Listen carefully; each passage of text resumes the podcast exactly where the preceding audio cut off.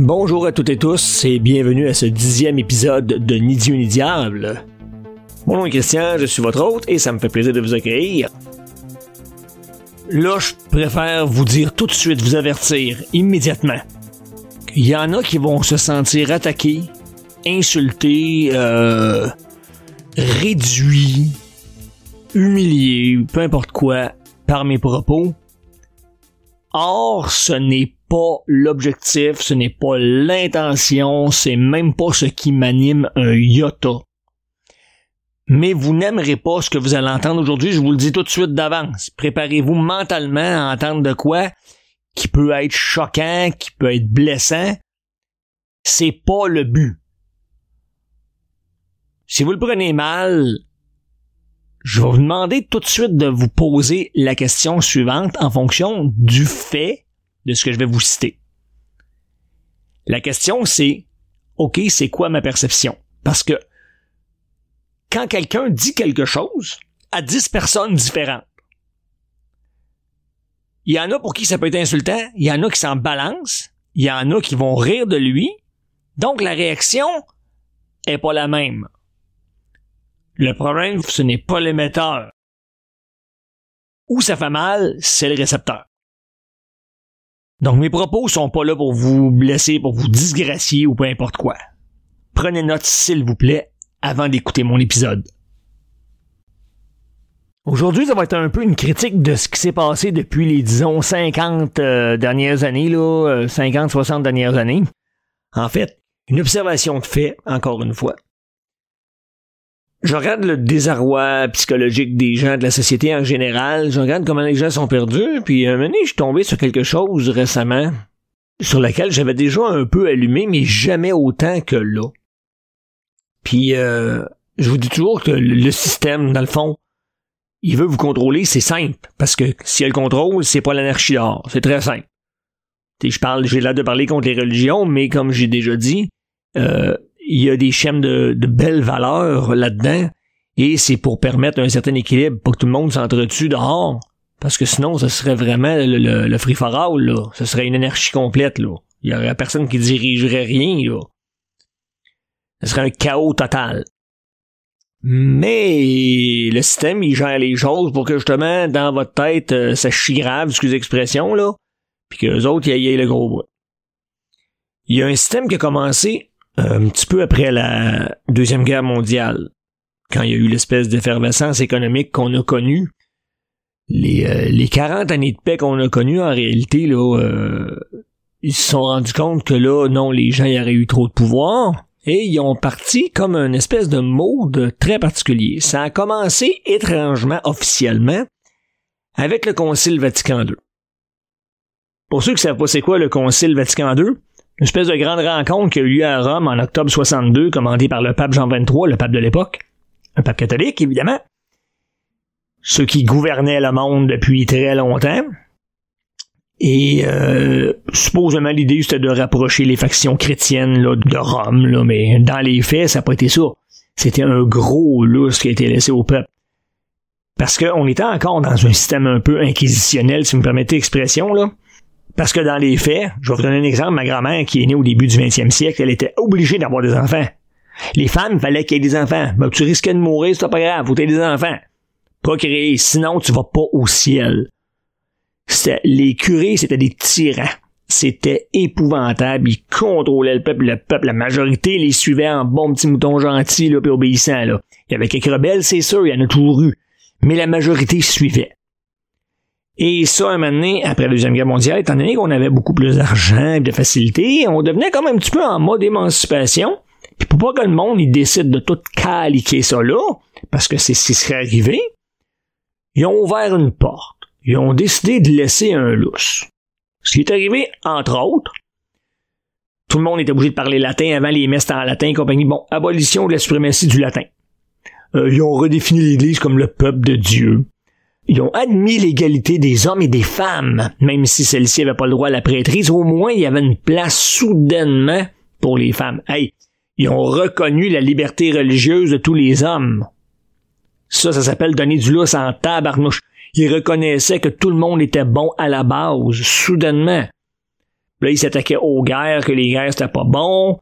Euh, il fallait oublier toutes les espèces de chicanes qu'on avait eues dans le passé avec les autres factions religieuses du monde, les musulmans, peu importe lesquels. C'était un appel à la paix, puis c'était là, tout le monde est beau, tout le monde est fin, là, c'était fantastique. Qu'est-ce qui s'en venait là, là, c'était merveilleux.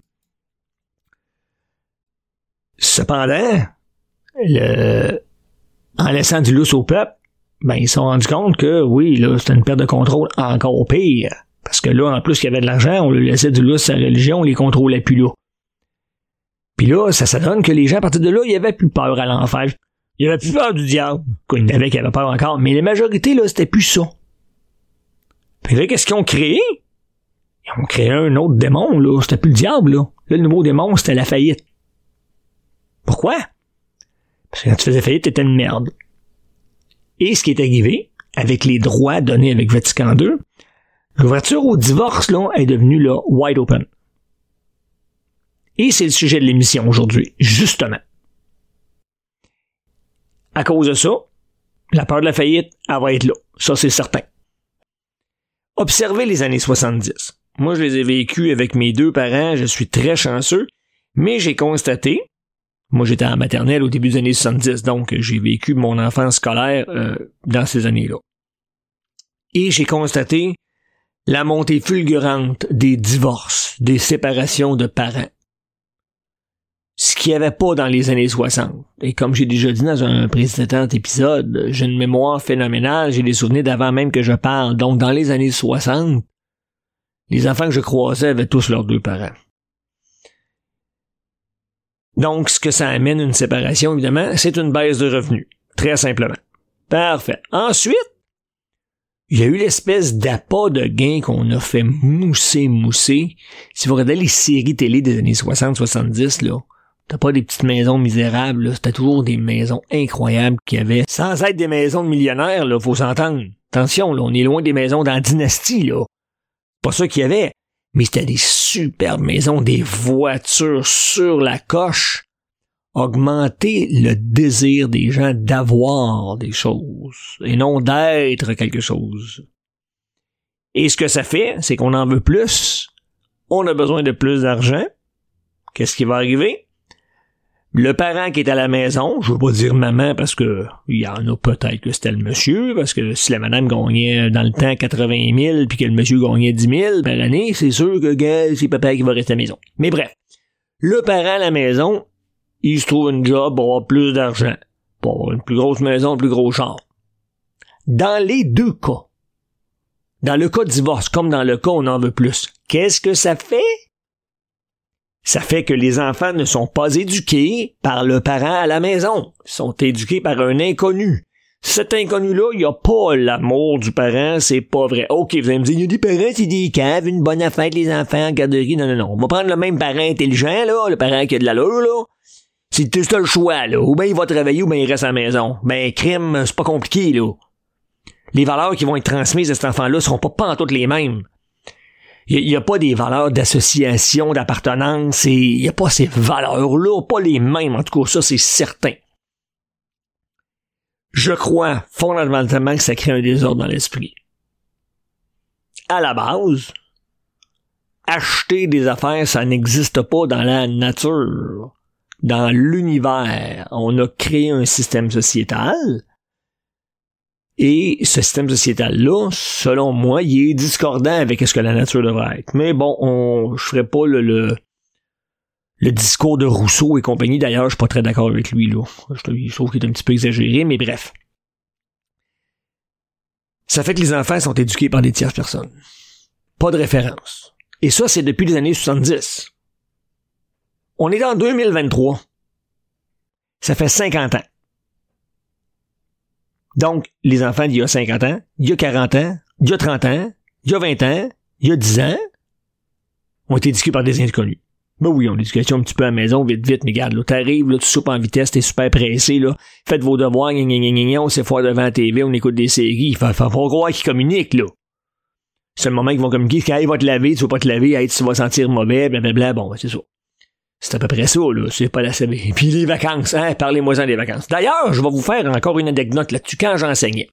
Et je vous ai déjà dit, mes activités d'informatique, on parlait de tout sur l'informatique. Fait maintenant, les élèves, ils me disaient ce qu'ils vivaient.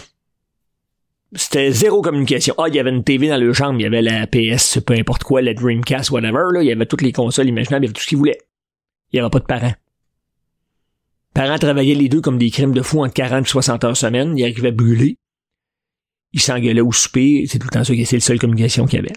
Et ils partaient en vacances pendant deux semaines, puis ils s'engueulaient pendant deux semaines. Parce que c'est le seul temps qu'ils pouvaient se parler. Beau temps de qualité. Moi, quand j'étais enfant, puis j'allais en vacances avec mes parents, là, on avait du plaisir. On s'engueulait pas. On se pognait chez nous. Oui. Mais on se pognait à la néangue. Pas juste une fois à tous les six mois, dix mois. Et que notre linge sale, il était lavé. Parce que quand on avait des, des, des accords, des discordances de fonctionnement, c'était quelque chose qui était court. On n'arrivait pas qu'une pile d'affaires, là. il y a ça, il y a ça, il y a ça, il y a ça, il y a ça. Non, non, non, non. C'était le côté sain de cette façon-là que moi, en tout cas, je présume, est plus sain. Puis mon père était pas un gars qui arrivait brûler de la job qui nous parlait pas. Non, c'était, j'ai, eu le meilleur père du monde. Je l'ai déjà dit, puis, euh, désolé pour les autres, là. Ils sont peut-être ex les vôtres, là, mais ils peuvent pas être mieux. C'est impossible. J'ai eu le meilleur père du monde. J'ai eu une mère incroyable. J'ai le cul béni. Mais moi, je me suis pas engueulé pendant mes parents toutes les soupers et à toutes les deux semaines de vacances. Notre société est assise, mais présentement, sur une majorité d'adultes qui ont été éduqués par des inconnus. Ça va pas bien. Mais moi, je regarde ce qui se passe présentement, là. Les gens, ils suivent aveuglément, là, ce qui se dit à TV. Ce que le gouvernement dit, là. C'est que toutes les niaiseries qu'on peut entendre. Voyons donc, ils n'ont pas de sens critique. Encore pour faire une histoire courte de, ma vie. Moi, mes deux parents, là, c'est, euh, c'est deux êtres qui avaient même pas fini leur douzième année, l'équivalent de secondaire 5, là. Puis qu'un jour, euh, ils se sont rencontrés.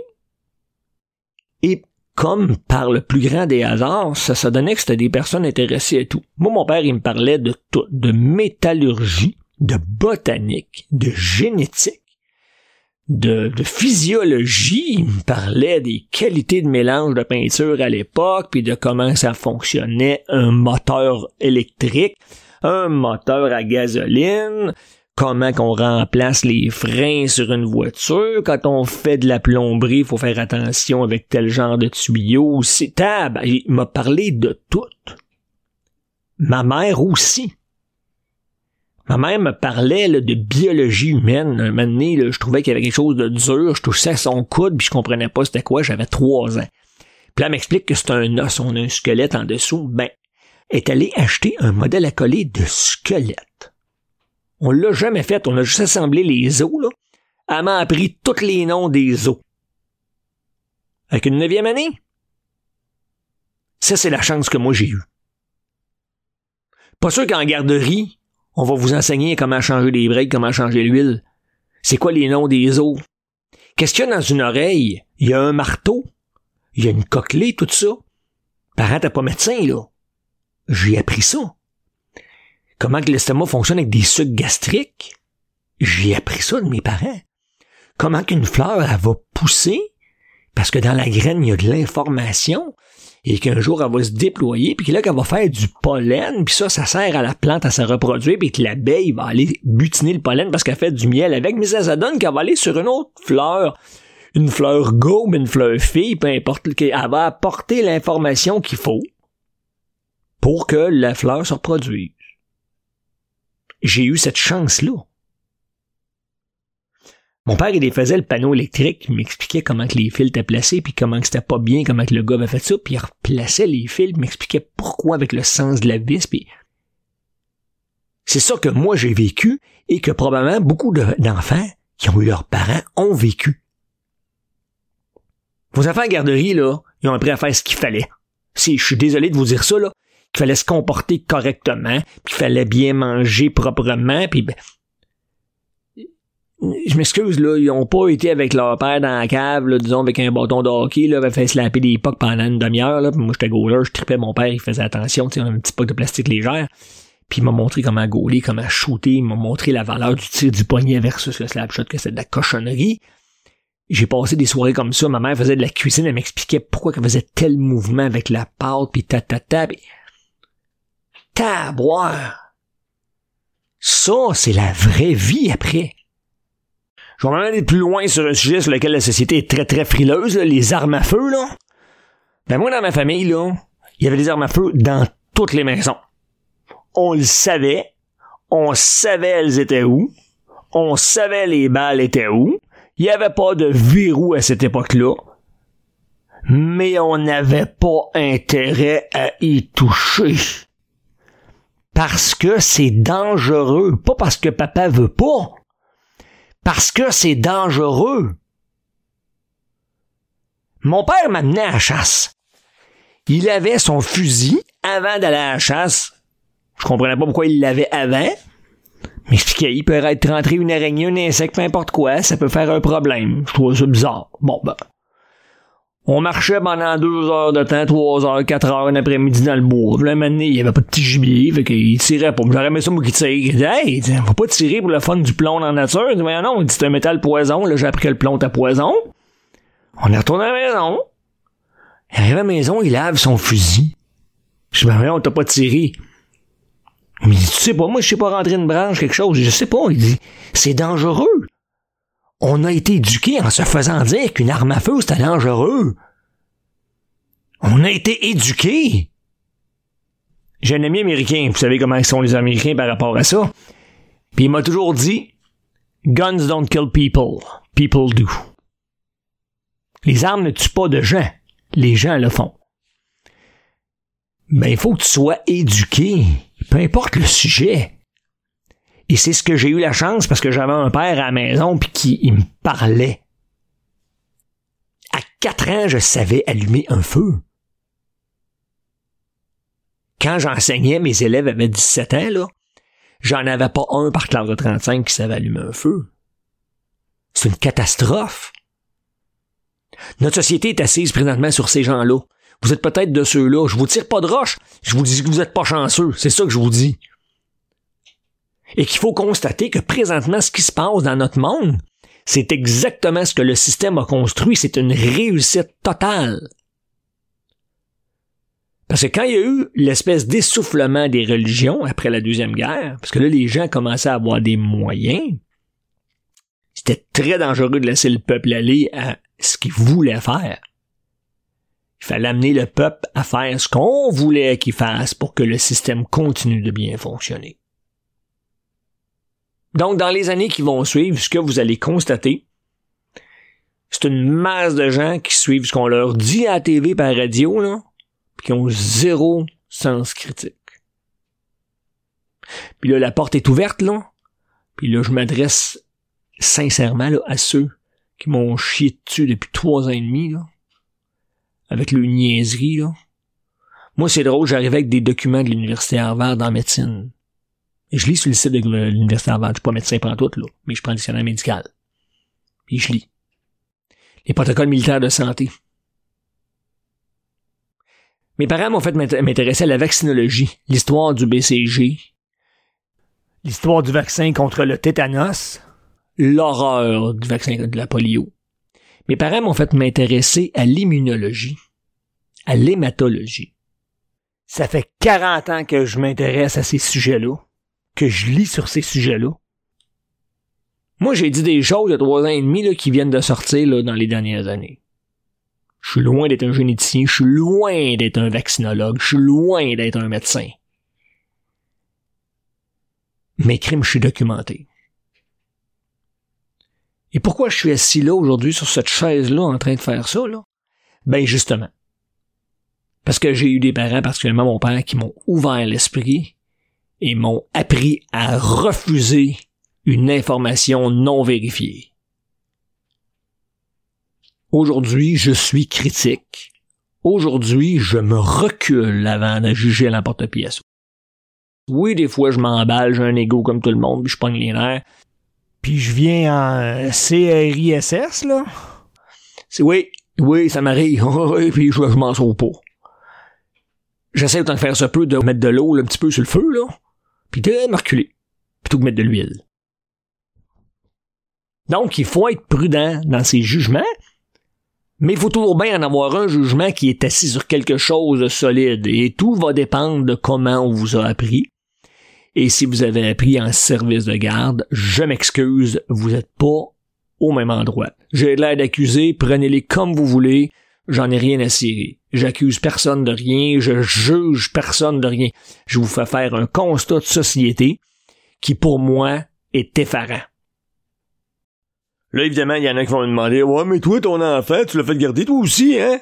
Ben non, justement. Quand on a eu un enfant, on a décidé que ce serait un parent qui l'éduquait, parce qu'on croyait à cette valeur-là. On savait qu'on n'aurait pas de maison, on savait qu'on n'aurait pas de REER, on savait qu'on n'aurait pas le gros char de l'année, donc je me promenais en Hyundai Pony, que j'adorais d'ailleurs, même si c'était une petite voiture. On vivait de ce qu'on était. On ne vivait pas de ce qu'on avait. Je vous l'ai dit la différence entre avoir et être. On a appris à notre enfant à vivre de ce qu'elle était. On a appris à notre enfant à respecter ceux avec qui elle était. Et on lui a appris à se faire respecter. Aujourd'hui, c'est une adulte qui a un esprit arrêté. Oh oui, des fois, elle va, s'emballer, là, son ego va pogner le feu, là, total, là, oui, puis elle va être en bip, là, oui, ça y arrive aussi.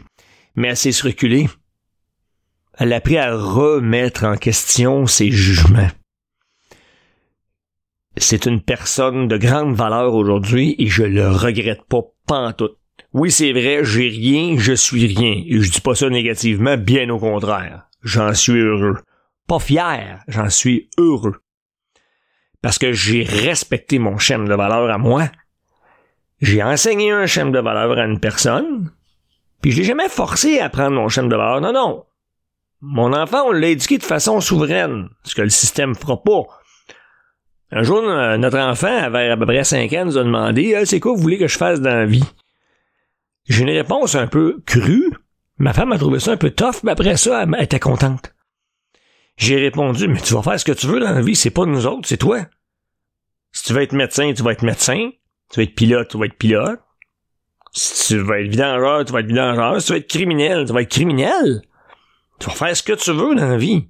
On fait ce qu'on veut, mais on vit avec nos choix. Tu vas vivre en fonction de ce que tu as choisi. Mais tu fais ce que tu veux. Puis cette personne-là, aujourd'hui, là, c'est une personne de valeur. C'est une personne qui a du recul. C'est une personne qui respecte toutes les personnes qu'elle rencontre, même les pourritures. OK, elle le, elle fait comprendre là, que ça marche pas leur affaire, mais c'est une belle personne. Et je regrette rien de ce que j'ai fait. C'était même pas supposé être ça le bizarre d'aujourd'hui, mais c'est parce que je viens de tomber sur le document que j'ai vu, puis c'est comme je me suis dit, oh non, non, non, non, là, là. Je m'en viens avec ça, là, là. Ah, non, non. Il faut dénoncer ça. Puis ça va aller de mal en pis, là. Vous allez voir ce qui s'en vient. Vous allez voir, ça va être pire que la religion, là. Ça va être pire que les, les, les prescriptions sociétales, là. Ça va être un système de crédit social qui s'en vient, puis là, il est déjà agréé. C'est sur le site du gouvernement du Canada, là l'admiration du système chinois, là, par ceux qui dirigent, là, c'est hallucinant. Puis là, vous allez avoir ce que vous méritez seulement en fonction, là, de ce qu'on a dicté comme comportement. Vous voulez pas en scène d'une rôle de sang, là. Traversez pas sur une lumière rouge à pied, là. Faites votre stop comme faux pas américain, là. Et j'en passe des tonnes, j'en aurais pour des mois. Et là, faut pas se leurrer, là. Les enfants qui ont grandi dans le système, ils ont appris à obéir à ce système-là. Donc, la majorité va agréer à agir comme ça. Ils vont endosser parfaitement, ils vont même se battre pour le protéger. Ça va pas bien, là. On s'en va vers là, c'est inexorable. C'est la réalité. Pensez à ce que je vous ai dit. Puis si vous êtes de ceux justement qui n'ont pas eu la chance d'avoir le parent à la maison, il est quand même pas trop tard parce que ce qu'on vous a rentré dans la tête, c'est rajouter. C'était pas là avant. Vous avez une essence personnelle. Vous avez une âme. Vous avez une façon à vous. Vous avez une conscience. Définissez en fonction de votre cœur ce que vous trouvez juste, vraiment juste, sans aucun doute. Quand vous avez un doute, questionnez-vous. Je vous laisse là-dessus. Je vous souhaite à toutes et tous une belle journée, une belle soirée. Désolé si j'ai été un peu acerbe dans mes propos aujourd'hui, puis que j'ai pu en blesser quelques-uns. Je suis désolé, c'est vraiment pas l'objectif du tout. J'avais pas envie de juger ni d'accuser personne de rien. Au contraire, je vais vous faire voir les faits. C'est ce que j'ai dit depuis le début. Je ne fais que vous citer des faits avérés et appuyés par constat. Donc, euh, j'espère plutôt que cet épisode-là vous a apporté des lumières, vous a apporté des outils, va vous guider sur une voie plutôt que de vous faire justement du tort. C'était pas, c'est jamais ça le but. Je vous invite à me faire vos commentaires, bons ou mauvais, je les prends tous. Euh, si vous avez besoin d'assistance, euh, de conseils, euh, et je ne prétends pas être un psychologue, un coach, un gourou, un sage, mais j'ai du vécu qui a été tragique, et si dans votre tragédie je peux être une aide, ben ça va me faire plaisir, vous me faites signe. Mon courriel c'est ni dieu ni diable N-I-D-I-E-U-N-I-D-I-A-B-L-E P-R-O-T-O-N comme Nathalie point M-E M comme maman. Je vous dis au revoir. Plaisir de vous avoir avec moi la prochaine fois.